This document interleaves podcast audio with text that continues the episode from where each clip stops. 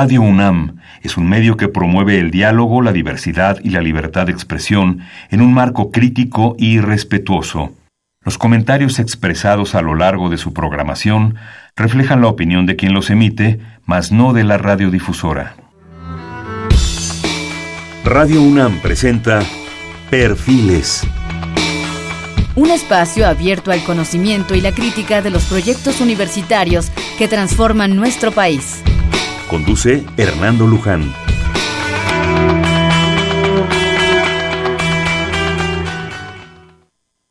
Buenas noches, ¿cómo están? Estamos nuevamente en Perfiles. Este es un espacio en donde conversar con las mujeres y los hombres que día a día forjan nuestra universidad. En esta ocasión tenemos el gusto de hacer un programa con el doctor Luis Arnal Simón.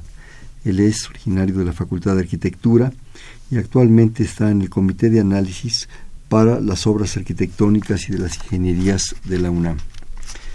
El arquitecto Arnal obtuvo la licenciatura en arquitectura de la UNAM, la maestría en restauración de sitios y monumentos de la, de la Universidad La Salle y el doctorado en arquitectura de la UNAM.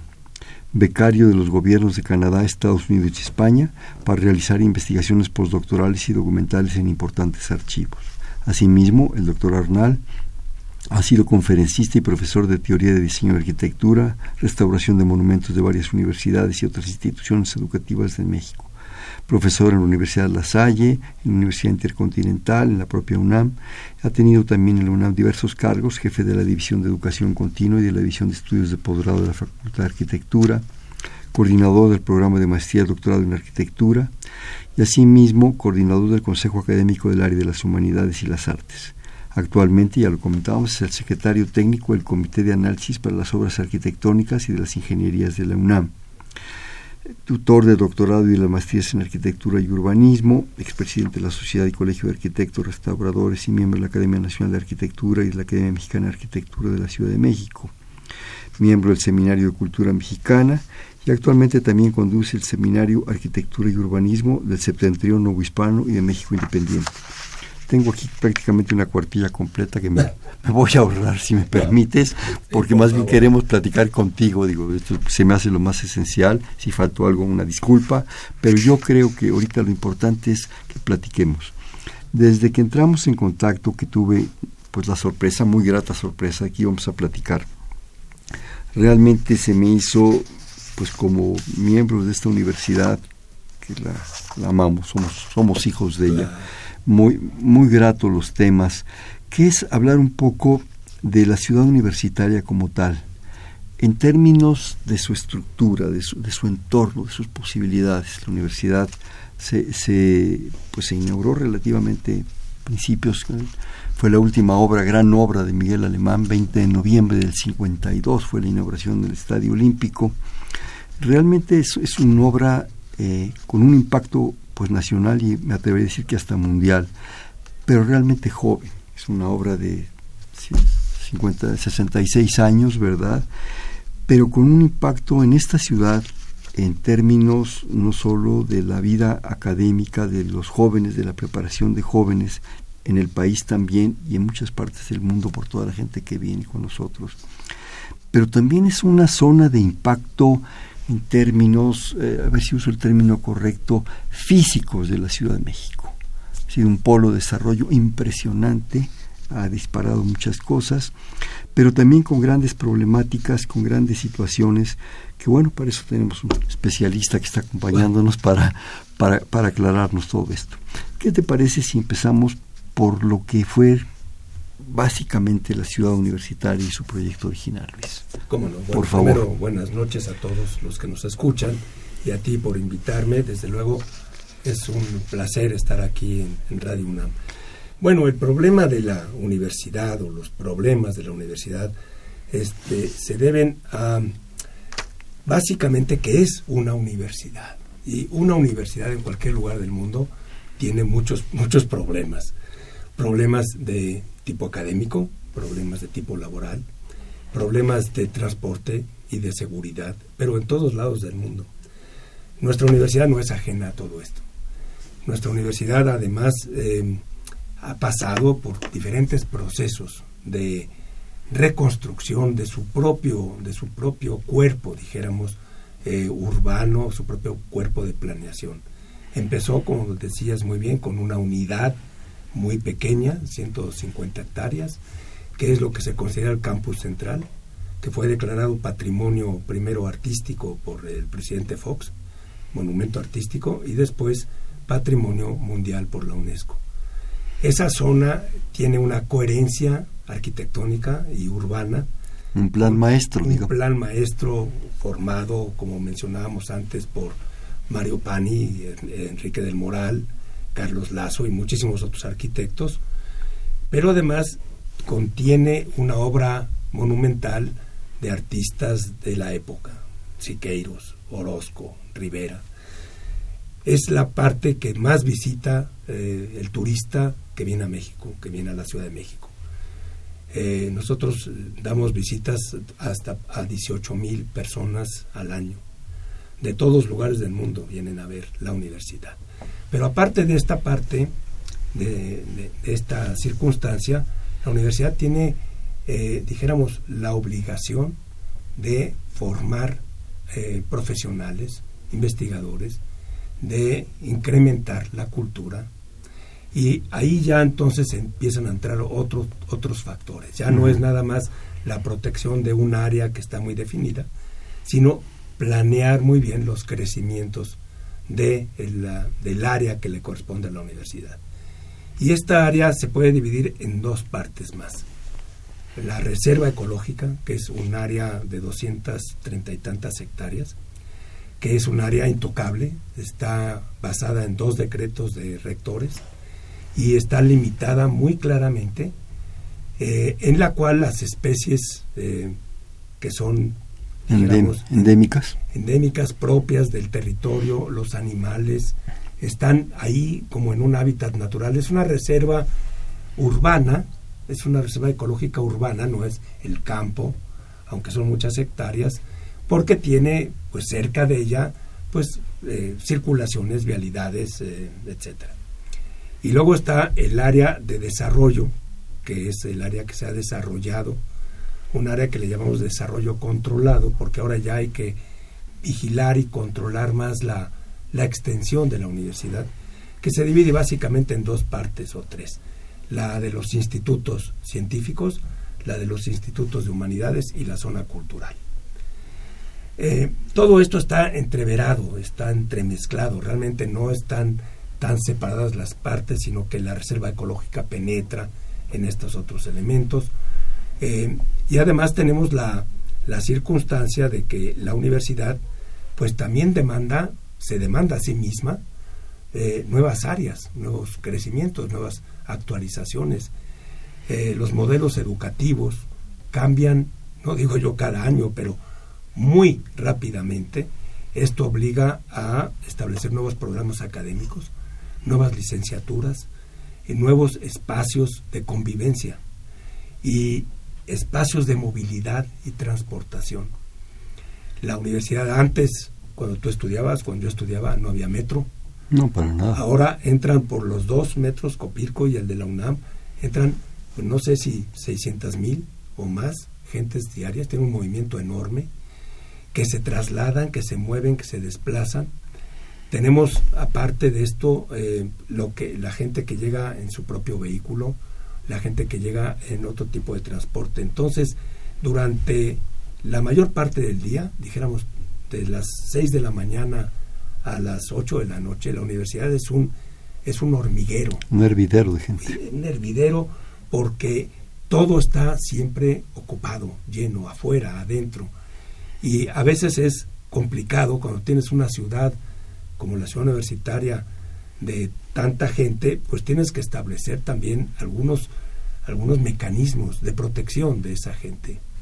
La seguridad, la iluminación, las cámaras, eh, los lugares recreativos, los espacios abiertos, los espacios verdes, todo juega en esto de, la universidad. Entonces, la universidad no es nada más un lugar de educarse, no es un lugar de formarse, es un lugar en el que interactúa todo un mundo social, todo, todo un, ah, mucha gente ha dicho es, es México chiquito, pues sí, es, es la verdad. Eh, ahí encontramos todo tipo de, de circunstancias, de, de, digamos, eh, aspectos que tienen que ver cómo, cómo vive la gente, ¿no? Eh, la comida, eh, los, servicios, los, baños, los sanitarios, todo forma parte de todo esto. Y claro, es un microcosmos, pero también es un macrocosmos. Y cuando tienes que ver un problema, ese problema rebota en otros y otros y otros y otros, ¿no? Entonces, ah. por más eh, controles, eh, tipos de, dijéramos, convicciones que puedas establecer, siempre es complicada la universidad. Cualquier cosita que se haga despierta o rebota en otras 30.000 mil cositas. Entonces, si me permites una, una, apreciación, a ver si estoy en lo correcto, sino una corrección, por favor. Yo creo que estamos hablando de dos universos. La universidad, en esa concepción educativa de educación superior, que va desde la educación media superior, que si bien no está adentro de la, ciudad universitaria, sí impacta inmediatamente. Los SHs, los cinco planteles y las nueve preparatorias con prácticamente 120 mil alumnos, más los empleados, que son muy dignos, muy, apreciables, que también es un mundo, más los profesores. Ese es un mundo, están las, las, facultades de estudios superiores que la universidad pues tuvo yo creo que el acierto de abrirlas para tener otras opciones en otras partes. Y desde luego, la universidad como tal en el campus, en el campus original, con todo el impacto en los viejos edificios San Ildefonso, odontología, la vieja facultad de químicas, medicina, todo esto. Eh, el concepto de universidad yo lo percibo, a ver si estoy en lo correcto, como ese proceso de educación, de investigación y de difusión de la cultura que está planteado en nuestra ley orgánica. Pero hay otro concepto aquí que se entrevera inmediatamente, que tú ahorita nos acabas de, plantear muy correctamente, que es la ciudad universitaria, ¿sí? el campus de las 733 hectáreas, que es el campus original, donde confluye un mundo, que es verdaderamente una ciudad. La universidad tiene en este momento 340 mil alumnos, prácticamente 30 mil investigadores y profesores y otro tanto de empleados es un mundo aquel, es un mundo que como tú nos decías, se mueve, fluye, confluye, eh, se dispersa, y además con una situación que yo creo que nunca vamos a poder dejar de dejar a un lado, de hecho lo acabamos de vivir hace unas semanas, la autonomía. La autonomía creo que es un factor, un factor fundamental que si bien le ofrece a la universidad y a sus miembros en todos los contextos una posibilidad de certeza, de seguridad, posibilidades, de libertad, también de repente es una situación difícil. Entonces, veo dos mundos, a ver si estoy lo correcto. La universidad en su concepto educativo, cultural, en fin, científico, deportivo, y la ciudad universitaria, que se traslapan. Sí, tienes, tienes mucha razón. La parte, yo diría, la universidad ideal, ¿no? Justo Sierra, la normativa que nos rige, la autonomía que mencionas, la historia misma, y luego está la universidad real, la del día a día, la que vivimos constantemente. La cotidiana. Y esa es la que, la que te digo, eh, eh, cuesta trabajo comprenderla. Es como tú dices, 400 mil gentes, muy bien, pero todos son músicos y todos tocan un instrumento diferente. Ya destiempo. Ya destiempo. y entonces tenemos no una sinfonía comprensible, sino armonías diferentes, pero que todas tienen música. Todas tienen algo que, que tenemos que aprenderlas a escuchar. Exactamente. Y entonces ahí es cuando dices, bueno, si, si por ejemplo, la universidad es una universidad abierta, casi todas las universidades de, que yo conozco afuera, pues tienen un control, tienen una vigilancia, una caseta de acceso, un registro, o bardas, si son muy antiguas, bardas de ladrillo, ¿no? Esta es una universidad abierta. Cualquiera se puede meter en su bici, a pie. Eh, a veces sí se cierra el tráfico vehicular por seguridad de las, barreras. en las calles, las barreras, pero por lo regular es una universidad abierta y esa es una de sus virtudes, porque es una universidad que no nada más es de los que trabajamos o estudiamos ahí, sino que es de todo el mundo. Y esto tiene un riesgo.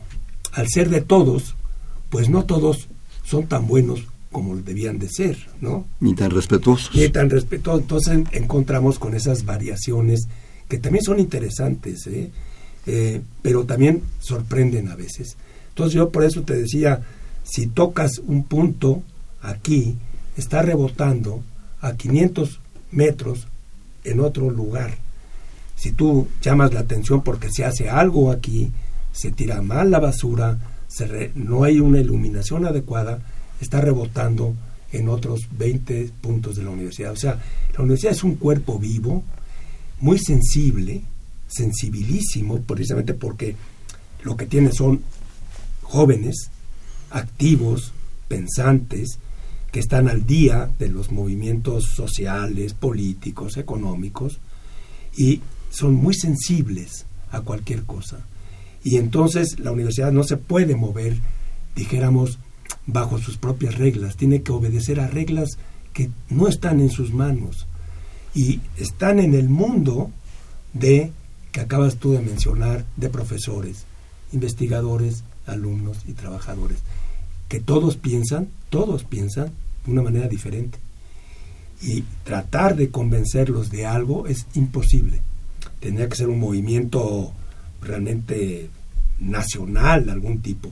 Pero entonces, esta libertad de pensamiento también es lo que la enriquece eh, en, la, en la discusión de los temas, en el respeto del otro, existe el aprendizaje.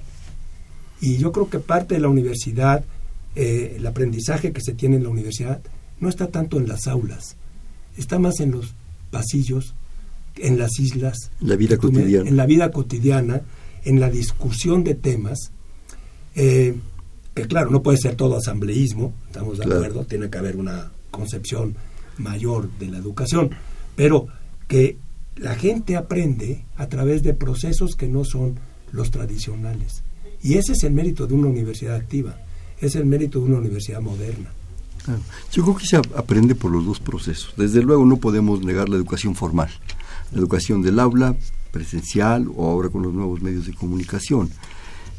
Pero yo sí creo que ese enriquecimiento del tú a tú, de la relación entre, entre los compañeros, los maestros, el empleado, la convivencia, es muy, muy importante, es fundamental. Eh, comentábamos ahorita de, su inauguración, el, campus original es prácticamente el circuito, el viejo circuito donde estaban las facultades alrededor y el estadio enfrente. Y las canchas deportivas. las canchas deportivas, que los frontones, en fin, todo esto. Y estaba diseñado, que yo recuerde, vas a tener el dato más preciso, para 25 mil alumnos. Sí. 25 mil, no 300 y pico mil. No. ¿Para qué serían? Un par de miles de trabajadores, incluidos eh, vigilancia, eh, jardinería, todo esto, y otros tantos investigadores y empleados, empleados profesores, me refiero. Y esto se ha disparado en, un mil por ciento. En accesos, en todo, ¿no? Y esto nos ha llevado también a un, a un control no me gusta la palabra control, de todas estas fuerzas, más bien una canalización de las fuerzas para interés de todos. Sí existe una gran contradicción en todo esto, pero yo creo que algo que nos une frente a una crisis es un gran amor por la universidad, por la idea de universidad como ente educativo y por la ciudad universitaria. Es sorprendente para mí en lo personal, a ver tu opinión, que en ese flujo de gentes la esplanada es limpia, por ejemplo es impresionantemente limpia. Y no falta el papelito que se botó o a la chavita que se le fue la, servilleta de su torta que ahí anda volando y que alguien va a recoger. ¿sí? Digo, lo pongo como un ejemplo de esa convivencia respetuosa. Sí, tienes, tienes mucha razón.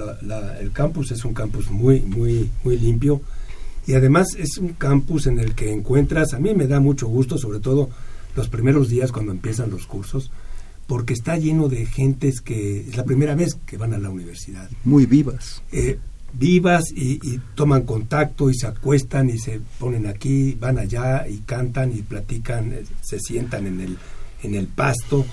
Eh, la universidad permite eso, es, es, no, hay, no hay restricciones. En ningún lado dice no, no se siente en el pasto. algunos letreros sí tienen que ver con la higiene. No tome agua de esto porque es agua tratada. O levanta lo que dejó tu perro, ¿no? Sí, pero por lo regular no hay señales negativas, no hay prohibiciones. La universidad no prohíbe. La universidad trata fomenta, diría yo, de convencer con argumentos, pero no de prohibir con letreros. Y esa es una es una gran lección que yo creo que nos dieron desde hace muchos años, el estar en una universidad que permite la libertad y, esa libertad de expresión, de, autoeducación, de, tomar decisiones personales, hace que los alumnos crezcan muy rápidamente.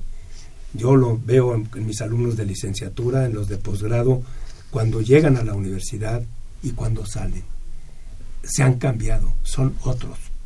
Hay una transformación y eso no lo hace el profesor, no lo hace el plan de estudios, lo hace la universidad porque la universidad no nada más contempla esta parte, sino contempla también las actividades culturales, el cine, el teatro, la danza, eh, los conciertos, los museos, la universidad, y además lo que tú mencionas, todas las estructuras que están ubicadas en el centro histórico, que siguen siendo custodiadas, propiedad de la universidad, que además representan un valor patrimonial espléndido, también forman parte de todo este enorme patrimonio. Y yo cuando veo eh, lo que cuesta eh, la educación en Harvard o el presupuesto que tiene Harvard, lo comparo con el de la UNAM, digo, estas gentes realmente tienen demasiado dinero y nosotros hacemos con el que da el, Estado, se hacen milagros para sostener, no nada más lo que ya está construido, que se tiene que mantener, porque los murales se tienen que estar reponiendo y manteniendo, y, sino las cosas nuevas, los equipos. Una computadora te dura cinco años, tienes que cambiarla. Un microscopio, no, no lo sé, pero también se tiene que cambiar. Entonces los equipos y la educación a la universidad le cuestan, pero le cuestan más que nada para que se pueda transformar el país. Uno de los objetivos finales de la universidad, que no está en letra, es que la universidad busca transformar el país. Creo que en Estados Unidos se pasan la vida pagando los créditos de su educación. Aquí nos cuesta 20 centavos el semestre, que además ya no existen. Los 20 ya se acabaron, ¿no? Entonces decías, es un espacio lleno de libertad, totalmente de acuerdo, en todos sentidos. Pero parte de esa educación no solo es el ciclo de Krebs o, las, las cuestiones de estructuras que veían ustedes, es qué hago con esa libertad, cómo la manejo, cómo, cómo dispongo de ella. Eso yo creo que es la gran lección en el fondo de la universidad. Darnos ese grado de libertad. ¿Quieres ser el mejor? Aquí está. ¿Quieres andar dando bandazos? Ahí está. Tú decides. ¿Quieres entrar a clase? No entras a clase. En fin, lo que tú decidas. Eso es, eso es creo que fundamental. Y yo creo que es para mí el, la gran propuesta, vaya, yo lo, lo viví en carne propia, de repente se desconcierta uno, ¿qué, hago con todo esto? ¿Qué haces? Siéntate, serénate y madura. Es la oportunidad de, de madurar muchísimo, ¿no? Pero comentábamos también que parte de la idea de este programa no solo es compartir, creo, nuestro mutuo amor por la universidad, sino las presiones que tiene la universidad. Y no no quisiera que nos refiriéramos, que eso sería asunto de muchos programas y muchos análisis con especialistas, los, las cuestiones eh, políticas, educativas, en fin, sino pues entrar en tu mero mole, que es la presión, la presión física que existe ahorita sobre la ciudad universitaria. Probablemente nuestros amigos que nos están escuchando no se han percatado de que la universidad, la ciudad universitaria, con sus 700 y pico de hectáreas, 733, si mal recuerdo, está presionada ya por la propia ciudad. Y eso limita muchas cosas. Por favor, Luis. Bueno, sí, la universidad cuando se funda, tú estudiaste en una universidad en la que ibas en un camión que tardaba media hora, quizá, y llegabas a un pedregal. Bellas Artes CEU. Bellas Artes CEU, sí, exactamente. Llegabas a un lugar en donde no había nada la única carretera a la que iba para Cuernavaca y Tlalpan estaba lejísimo. Sí, no, era otro mundo. No había nada. Entonces, ahora es una universidad que está ya muy limitada, muy presionada, como dices tú, está ahogándose. Cooptado totalmente. Por los colindantes, por todo el borde de la universidad, ya está fijado con construcciones. Hay construcciones que colindan con el límite de la universidad, por ejemplo el Pedregal de San Ángel, colinda con una barda de la Universidad Copilco, hay una parte que, o sea, no hay calles que dijeras, hay una calle colchón, hay un mm, circuito exterior perimetral que, que, que, crea un área de amortiguamiento, aunque sea pequeñita, ¿no? Están pegadas a las bardas, abren ventanas, inclusive los vecinos, hacia la universidad para disfrutar sus jardines, ¿no? Claro. Bueno, pero aparte de esto está la presión de tipo inmobiliario. El sur se convirtió con el tiempo en un lugar de crecimiento muy apetecible, se ampliaron las líneas de comunicación, se abrieron avenidas, se llega mucho más rápido ahora que antes y a mucha gente pues se le ocurrió que tenía que vivir en el sur. Antes nada más eran unos cuantos que vivían en jardines del Pedregal, pero después se fueron desarrollando un montonal de áreas habitacionales y lógicamente con esto las comerciales y con ellas pues las de oficinas, etcétera. Entonces, la universidad ahora no es un, el oasis que era hace 50 años, sino que ahora está metida dentro de la mismísima ciudad. Es más, en algunas ocasiones se usan las calles de la universidad para cortar de un lado a otro, ¿no? Lo cual nos genera unos problemas de tráfico. Problemas de tráfico, de vialidad, obligar a poner este vados o topes o semáforos para proteger a los alumnos, porque pues muchos de los que entran ahí entran a una velocidad que no, no debían de entrar. Pero, pero el asunto es que, que toda esta presión inmobiliaria ha ido creciendo. Antes no era notable, antes eran casitas en Copilco y algunas casitas en Insurgentes o en Avenida de Copil, este, ¿cómo se llama? El eje 10, en fin. Pero ahora ya son edificios de 10, de 20 y hasta de 30 pisos, maestro. Estamos expuestos a que el día de mañana se nos coloquen tres torres de 100 metros frente a la torre de rectoría prácticamente. Y no hay, no hay manera de defendernos. Cuando se creó el decreto de monumento artístico, y el, y el decreto de la UNESCO, se crearon zonas de amortiguamiento que protegen ciertas partes, así como está protegido el centro histórico, la parte del casco central tiene un área perimetral que es llama zona de amortiguamiento, que sirve para que en esa zona de amortiguamiento no se construya algo que le quite mérito a la zona núcleo. La universidad también tiene su zona de amortiguamiento, pero no fue perimetral, no, no se rodeó toda la universidad, se dejaron áreas muy abiertas, sobre todo hacia el sur. Y lógicamente, pues cualquiera que consiga un permiso de construcción en la zona de Avenida de las Torres o en unas cosas de esas, pues va a poder construir. Ahí sería cuestión de que las autoridades siguieran los planes. Existen planes de regulación de altura en esas zonas. Eh, pero que en algunas ocasiones se han, se han, este, se han deformado o se han acondicionado a otros intereses. La idea sería que todo lo que rodea la universidad no exceda de cuatro niveles, ¿no? que sería la altura en la que las visuales... Estamos hablando que de 10 metros. De 10, 12 metros, 15 metros máximo, para que no estorbe las visuales. La otra es que la universidad misma, entonces, construya sus propias torres en sus límites, ¿no? Para que entonces cree un telón, pero propio, y no que nos hagan un telón ajeno. Esto tampoco es conveniente. No creo que, que, hacer edificios altos sea una ni una buena inversión ni una buena opción para la universidad, porque implica mucho desgaste de instalaciones, de de estructura, etcétera, etcétera. Pero lo que sí habría que hacer es fijar eh, estos colchones de amortiguamiento en otras partes que no las tiene actualmente.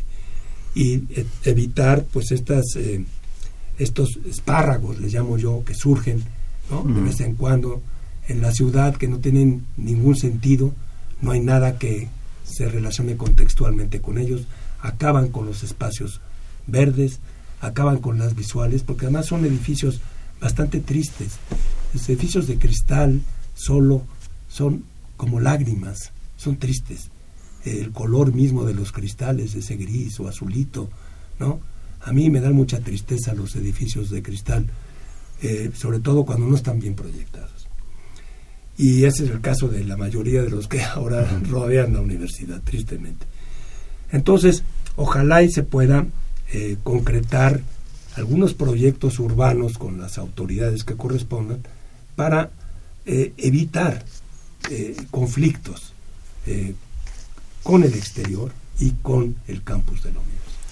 ¿Me permites hacer un, corte, por favor, de, estación? Estamos en Perfiles, un espacio en donde conversar con los hombres y las mujeres que día a día forjan su universidad. Estamos platicando con el doctor Luis Arnal Simón en el 55 36 89 89. Le repito, 55 36 89 89. El doctor Arnal es eh, el, miembro de la Facultad de Arquitectura y del Comité de Análisis para las Obras Arquitectónicas y de las Ingenierías de la UNAM, repito, en el 55 36 89 89.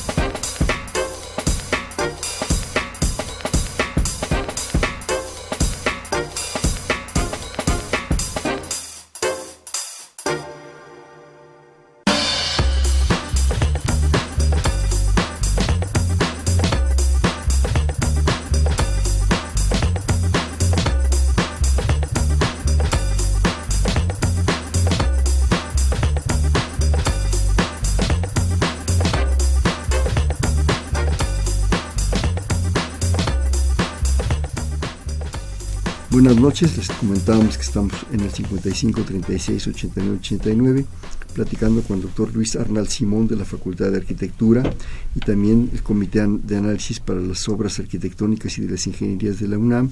Estamos en Perfiles en Radio UNAM.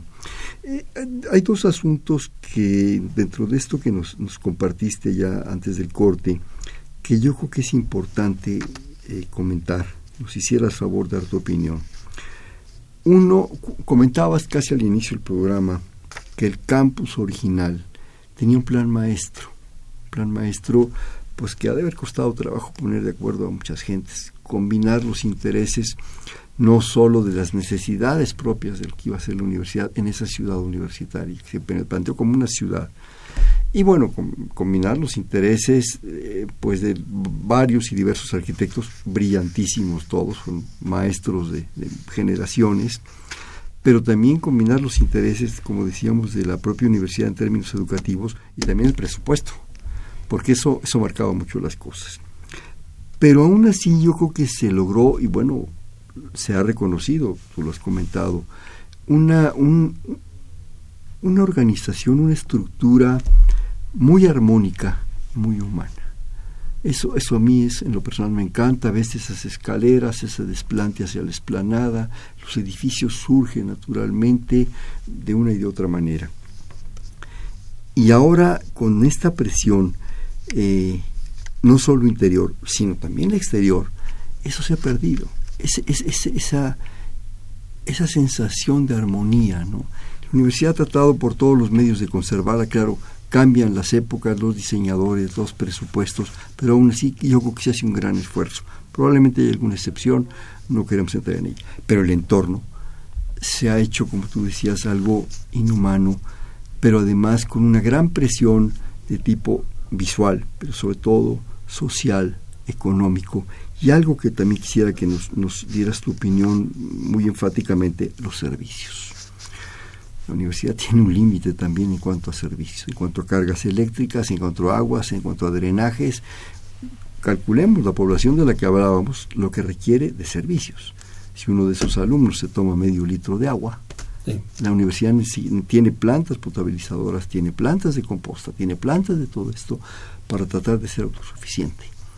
Pero el entorno no es de la universidad. Sí, sí la universidad ha tratado de tener sus sus propios sistemas, ¿no? Como tú dices, tiene plantas de tratamiento, tiene tres plantas de tratamiento, tiene pozos eh, de agua para extraer el agua. El problema del drenaje es más complicado, porque no todos los edificios tienen drenaje. Cuando se hizo, pues aprovecharon las grietas para eh, echar las, las obras de los edificios. La luz sí se ha mejorado mucho y los datos, todo lo que es telefonía, redes ópticas, redes ópticas, la cosa de la internet. pero son adaptaciones que se han tenido que ir haciendo con el tiempo, con los nuevas necesidades de, de educación que ahora pues ya no son de pizarrón y gis, sino que ahora son totalmente cibernéticas, no sé si esa palabra esté bien, pero que son de otro tipo y la universidad tiene que construir o reconstruirse todos los días para adaptarse a todas estas nuevas tecnologías. Pero no pasa eso, como tú dices, fuera, en los límites. Entonces, seguimos teniendo mucha presión, eh, decíamos antes el metro o los servicios de autobuses eh, que desembarcan eh, cantidad de miles de alumnos todos los días y que empiezan a crear pues lo que hay cerca de los metros, puestos de ambulantes que ya no son tan ambulantes, ya casi viven ahí en los puestos. Eh, otro tipo de, situaciones que, que, impiden la armonía correcta. Pero yo creo que también hay algo aquí la, universidad no es perfecta, ni, ni creo que busque la perfección en ese sentido. Trata más bien de conservar una armonía interna. Eh, y esto a veces se tiene que conseguir con sacrificios de otro tipo. No podemos entrar a controles estrictos, no podemos entrar a normativas eh, que, que, limpien o que purifiquen ciertas cosas, sino que tenemos que ser tolerantes y yo creo que la tolerancia, como yo decía hace un, momento, forma parte de la educación. Y para buscar la armonía constante, para buscar el conocimiento a través de, la discusión, se necesita tener, eh, esto que decías tú antes de la autonomía, se necesita tener un control autonómico, es decir, no depender de otros, ni depender de otros ejemplos, ni de otras normas. Eso crearía más conflicto. Entonces tenemos que convencer, convencer a las autoridades, convencer a los ambulantes, convencer a la gente que sea necesario para que la universidad la asuman como algo amigable y no como algo al que pueden utilizar. Siempre se ha visto, eh, y la universidad de por sí, en ese sentido, está indefensa, está indefensa ante la construcción de un vecino, ante que le abran una ventana de, de una casa a un jardín, está indefensa ante las políticas económicas o las que tú quieras. Y la única manera de que se puede defender es con esa tolerancia y esa, dijéramos, eh, gesto de interpretación del mundo moderno o del mundo actual. La circunstancia que se vive, no ahora, se vivió hace 20 años, se vivió en el 68, se vivió en el X. Siempre ha habido muchos conflictos y la universidad ha sabido salir de ellos por esa tolerancia, por esa armonía. Eh, entonces, tenemos que buscar los canales en los que las presiones que hay sobre la universidad puedan diluirse, pero a través de procesos, no diría yo de negociación, pero sí de, de discusión o de argumentación tolerante. Yo me atrevería a usar el término concertación.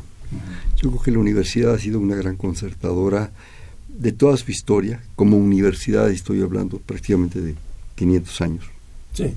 Y de la ciudad universitaria de sesenta y tantos años se cumple un aniversario más ahora el 20 de noviembre. Yo creo que ha sido una gran concertadora de todos los intereses, de todas las fuerzas. A veces no nos, no nos imaginamos las fuerzas que inciden sobre la propia universidad porque precisamente un lugar tan lleno de jóvenes, todos lo fuimos alguna vez, que bueno, y uno a los 18 años puede ser muy explosivo, parece uno chinampina, ¿no?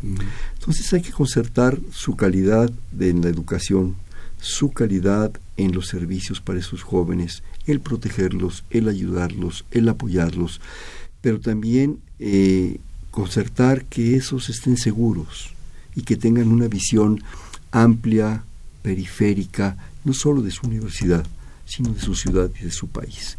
Yo creo que la universidad, una de sus grandes aportaciones, es esa visión del mundo, de las cosas. Pero en realidad eh, estamos hablando, a pesar de, estos, de estas cifras que manejamos, de, sus aniversarios, de una universidad joven. Pero el mundo cambia a una velocidad impresionante, brutal diría yo. ¿Qué va a pasar? ¿Qué va a pasar con la universidad en el concepto educativo? Tú eres maestro y investigador con una gran experiencia en ese concepto que nos dieras tu opinión, pero también en el concepto del arquitecto, del doctor en arquitectura, especialista en ese impacto de la ciudad universitaria que está, que está la propia universidad, la ciudad universitaria sufriendo. No sé, a esta velocidad, y estamos hablando de 5, 10, 20 años, estas cosas, como tú mismo decías, van a cambiar de una manera impresionante. ¿Qué percibes? ¿Qué, porque me imagino que lo has, lo has revisado y analizado, compártenos esas, esas propuestas. Bueno, este, como tú dijiste, yo soy arquitecto, investigador, pero lo que no soy es adivino. No, claro. Es una cosa diferente. Y ahorita tenemos una, una, bolita de cristal. sí, no, pero, pero ¿qué has pensado en esta experiencia? Mira, yo creo que la universidad tiene un límite. ¿La universidad o la ciudad universitaria? Bueno, la ciudad universitaria. Eh, la universidad ha crecido en todos los estados, tiene dependencias, eh, campus, eh, etcétera. No, la universidad como entidad seguirá creciendo. No sé si de esta manera o de otra. Eh, igual pasa en el campus, es decir, ya no se puede construir más prácticamente. Lo que tenemos que es empezar. Si queremos conservar la armonía. La armonía, la relación de, de áreas verdes con edificios, edificios de cierta altura. Eh, lo que tenemos que hacer es empezar a, reconvertir algunos edificios. Decíamos que hay muchas bibliotecas, muchas. 140. 140, que no, no, no tienen el, el uso que debían de tener, porque ahora las bibliotecas que almacenan libros, pues eso se convierten en bodegas de libros, pero no en lugares de consulta. La consulta ahora está en el Internet, está en, en los celulares, la consulta está en redes de otro tipo y no está tanto en, enojear un libro hoja por hoja. Eh, los alumnos se informan de otra manera que no es viendo libros. A lo mejor sí, libros de arquitectura o de historia, que tienen documentos o que tienen fotos, siempre son más atractivos. O los de literatura, que explican algo. Pero fuera de eso, eh, muchas bibliotecas se van a tener que reconvertir en otra en otra cosa más más educativa reconsiderar su función. Exacto. No hay ya espacios ya no hay metros cuadrados en la universidad en la ciudad universitaria para construir. Es ya muy reducido el espacio para algunas cuantas entidades. Hay proyectos ya muy puntuales pero fuera de eso ya no se va a poder hacer.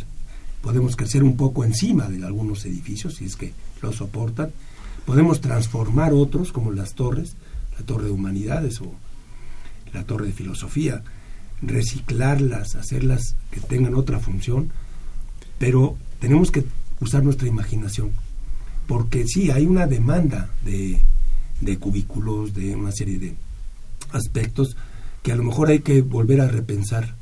Tenemos que volver a hacer una especie de ejercicio de si necesitamos un cubículo de 3x3, o mejor un área eh, abierta donde estén varios profesores. Inclusive ahora con esto del hostigamiento, ya nadie quiere tener un cubículo cerrado y estar encerrado ahí con una alumna o un alumno con una profesora. Entonces, estos espacios abiertos te generarían más, más lugares para, para investigar, pero eh, la pregunta es, ¿hasta dónde puede llegar la ciudad universitaria? Es, es complicado porque va a tener que llegar un momento en el que ya no se pueda ni construir ahí, ni recambiar, ni reciclar algunos edificios. Entonces tendremos que transformar la manera de educar, acortar los planes de estudio. Hay facultades que tienen cinco años, se pueden reducir a cuatro quizá. Eh, el otro año pueden tomarlo como una especialidad, de tal manera que desaloje, le quite presión eh, estudiantil al campus o libere aulas para eh, otros cursos o, en fin, tenemos que rediseñar muchas cosas y, es complicado porque al mismo tiempo que tienes que pensar en eso, tienes que pensar en lo que tienes que hacer día a día. Y yo creo que es una labor muy, muy compleja de planeación. Eh, los campus de fuera de la universidad están creciendo mucho. Eh, las CENES han crecido una barbaridad. Se están haciendo en Tijuana y en Mérida, se están haciendo nuevos campus.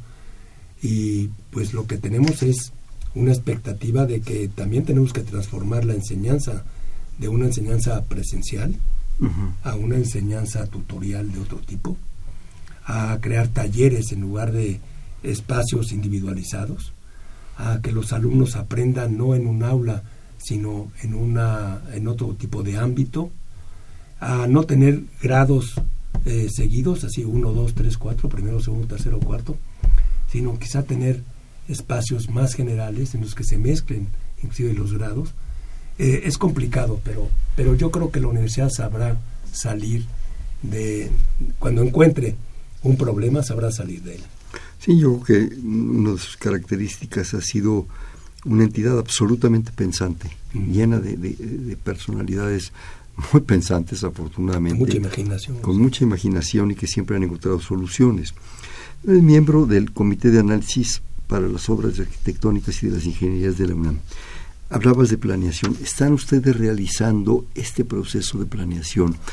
Un poco, no quiero hacer analogías, por no viene al caso, pero como ese plan maestro original, ¿están trabajando en esto? ¿Están haciendo propuestas? Bueno, hay un, sí, hay un plan de gestión que se hizo el año pasado que norma eh, algunas actividades dentro del campus central, que se revisa cada año, además.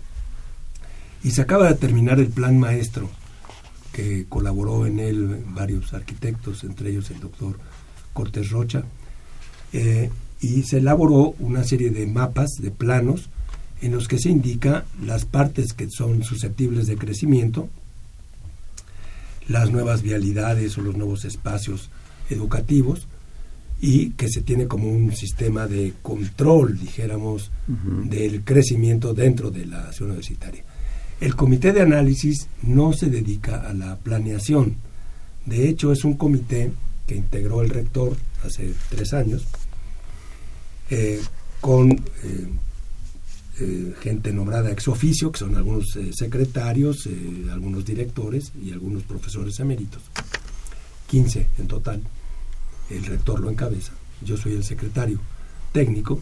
Y lo que hacemos ahí es, no nos reunimos todos, obviamente por disposición de tiempo, pero revisamos proyectos que se someten al análisis de una posible obra. Y nosotros vemos la pertinencia del proyecto, la ubicación del lugar que se seleccione, la autorización para iniciar los trabajos preliminares de, proyecto y convencemos a los directores a veces de que reduzcan o modifiquen áreas de este proyecto para que sea más eficiente. Es una especie de, de como dice su nombre, un comité de análisis que analiza las, los proyectos antes de que se ejecuten. Y también revisa otras cosas, eh, obras artísticas que se quieren poner en la universidad o letreros que a veces quieren poner, eh, mantas, cosas de ese tipo que casi siempre decimos que no. Eh, mira, nos habla la señora Servín, le agradecemos mucho y comenta con qué vehemencia hablan de la universidad. Se nota que aman a la universidad que tanto les ha dado. Vaya que nos ha dado. Bueno, yo le quiero decir a la señora Servín que la universidad es como una amante, pero es un amante que no te pide nada. Y te da todo. Es un amante que te da todo. ¿Cómo no vas a tratarla bien? Pues sí, claro que sí, no es un privilegio. Eh, también este comité está haciendo gestiones al exterior ante esa presión, ante esa situación. Y ahí ya estamos hablando de un problema pues de la Ciudad de México, de la relación con la Ciudad de México y hasta me atrevería a decir casi que federal, ¿no? Porque porque ahí hay también fuerzas muy intensas. Ustedes tienen esa capacidad, esa posibilidad de, de, de, hacer gestión, de, negociaciones, de todo esto frente a situaciones críticas difíciles. Bueno, por ejemplo, sí tenemos mucho apoyo, sobre todo del Instituto Nacional de Bellas Artes, porque hacer un monumento artístico, eh, cualquier obra o situación, como inclusive yo mencionaba de un edificio que iban a hacer junto de los talleres de, de obras, eh, el Instituto de Bellas Artes nos ayudó bastante eh, frenando a los inversores porque no puede haber cuando una cualquier obra que colinde con la zona declarada eh, monumento artístico Bellas Artes puede intervenir hasta para clausurar la obra. También el Instituto de Antropología. También el Instituto de Antropología, la Secretaría de Cultura, hemos tenido muy buenos tratos con ellos y lo que tú mencionas, eh, te refieres más bien al aspecto de la presión inmobiliaria, será será cuestión de tratarlo en, en próximas semanas. Concertarlo, como Concertarlo y hacerle eh, sensibilizar a las autoridades de la delegación Coyoacán, que es la que corresponde a la UNAM, y a las autoridades centrales. Claro. Eh, yo creo que un factor ahorita que está siendo muy importante y que creo que la universidad, pues ya de un tiempo importante, prácticamente yo me atrevería a decir que en los años 60, principios de los 70, hubo un disparador, un cambio muy fuerte en la cuestión de la población estudiantil. Y yo creo que fue un factor, claro, habría que analizarlo con mucho, con mucho cuidado, con muchas reservas, porque la importancia del asunto es grande de repente se disparó la población estudiantil, no solo en los SH y las prepas, sino en la propia universidad. Yo creo que hubo pues cambios políticos, económicos, en fin, de muchos aspectos que propiciaron una entrada masiva, mucho más masiva a la universidad. Yo recuerdo en mi caso, y lo aprovecho como un ejemplo, entrar a, la Facultad de Ciencias, a la carrera de Biología, eran generaciones de 30, 35, 40 gentes. La Facultad de Ciencias no era de las grandes facultades y biología mucho menos. Mi generación entramos 130 y pico. Y si eso fue ahí, leyes, medicina, ingeniería, arquitectura se, desbordaron. Y yo creo que independientemente de toda esta cuestión digna de análisis, también hay un asunto que es importantísimo, que es el prestigio será lo que sea, será la mano del muerto, pero la universidad, a pesar de muchas situaciones a veces pues difíciles, críticas para nosotros, tiene prestigio, ¿sí? Y eso, eso se gana, y se gana día con día, ¿sí?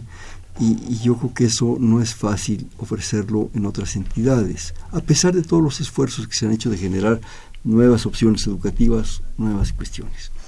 ¿Qué piensas al respecto? ¿Cómo, cómo poder solucionar algo que en un momento dado a la familia que hace un gran esfuerzo para darle educación a un chamaco, una chamaquilla, que, que, se lo merecen además, pero es el prestigio, ¿sí? es el prestigio de eso que yo creo que es importante. ¿no? La universidad está arranqueada como la mejor universidad de América Latina por varias este, entidades que hacen este tipo de mediciones eh, y es un prestigio que no está valorado solamente por los planes de estudio, sino por el comportamiento de sus alumnos en el campo profesional o en el campo de la investigación. Por resultados. exacto, lo que miden estas, eh, estas encuestadoras no son tanto los planes, sino los resultados en la sociedad. Y por eso es que la universidad tiene ese ranking de ser una de las, bueno, la mejor universidad de América Latina, inclusive ya creo que superó a la de Sao Paulo, que era la que siempre estaba ahí. Pero, por otro lado, también lo que es importante del crecimiento es que eh, las demás opciones educativas, eh, con todo respeto para estas entidades y estas universidades, no, no ofrecen tanto como ofrece la universidad.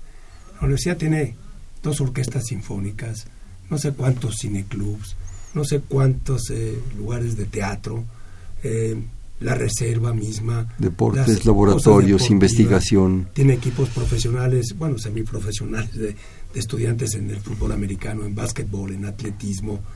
Eh, tiene programas de intercambio eh, estudiantil. Eh, se van al año fuera de a, tomar estudios a, Europa, a América del Sur, a Estados Unidos y Canadá, muchísimos alumnos de licenciatura y de posgrado, todos cubiertos, los gastos de viaje, la cuota de mantenimiento, todo cubierto por la universidad. Entonces la universidad tiene, ofrece muchísimos eh, elementos para que haya este interés por entrar a la universidad. Y lo que tú dices, de todos modos, pues el, el enorme prestigio académico y de sus profesores que tiene. Profesores, la mayor parte de los profesores en el SNI, de los investigadores en el SNI, 60% son de la UNAM. En fin, no te puedo dar muchas citas, muchas cifras, pero sí lo que te puedo decir es que no nada más es el prestigio, sino lo que ofrece la universidad. Y eso que ofrece, pues complementa y va ayudando a, a que la sociedad sea mejor. El escalamiento social que brinda la universidad es enorme. Es decir, eh, cualquiera puede entrar a la universidad, convertirse en, en, abogado, en arquitecto y ayudar a su familia como no tienes idea. Es decir, sacan a las familias del, del lugar de, económico en el del, que están, del nivel económico, del nivel económico en el que están. Sí. y además la universidad, pues como tú dices, pues eh, no tiene competencia porque casi, casi es gratis. Sí. Además yo creo que también hay, hay un par de factores que es importante, que puedes hacer una proyección de tu, de tu trabajo, de tu estudio. Tienes maestrías, tienes doctorados, tienes laboratorios, tienes institutos. Hay universidades muy valiosas, muy valientes, tendría también que decir, en todo, el, país. Pero esa infraestructura generada a lo largo de muchos años y muchos sacrificios y muchas proyecciones de tener laboratorios, institutos, investigaciones. Y yo creo que hay algo que para mí también ha sido muy importante porque he tenido el privilegio, el empleado universitario. El empleado universitario siempre cuenta uno con ellos. ¿Sí? En un trato respetuoso y digno, yo nunca he recibido ningún, ningún ninguna situación así que, que, que, que, evite ese trato. Eso es cordial, pero pues también donde las dan las toman, ¿no? Sí. También hay que saber tratar a la gente. Sí. Nos queda un escaso unos segundos, algún breve, brevísimo comentario. No, pues este, gracias por invitarme a este programa. Espero que, que todo esto eh, pues tenga un significado, sobre todo para las gentes que nos están escuchando, de lo que significa la, la universidad. Vamos a hacer un bote pronto te digo una palabra y me dices la que se te venga a la mente. Universidad. Grande. Ciudad universitaria. Patrimonio. Investigación. La mejor. Futuro. No soy adivino. Patrimonio. Bueno, cultural. Patrimonio cultural. Y desarrollo. Esperemos que haya. México. Grandísimo. Este fue Perfiles, un espacio en donde conversar con las mujeres y los hombres que día a día forjan nuestra universidad. Estuvo con nosotros de la Facultad de Arquitectura y del Comité de Análisis para las Obras Arquitectónicas y de Ingenierías de la UNAM, el doctor Luis Arnal Simón. Luis, muchísimas gracias. Gracias a ti, muy amable. En la coordinación, la doctora Silvia Torres. En la producción, eh, eh, Alejandro Guzmán. En los controles, Humberto Sánchez Castrejón. En la conducción, Hernando Luján. Perfiles, un espacio en donde conversar con las mujeres y los hombres que día a día forman nuestra universidad. Gracias. Buenas noches. Perfiles, un programa de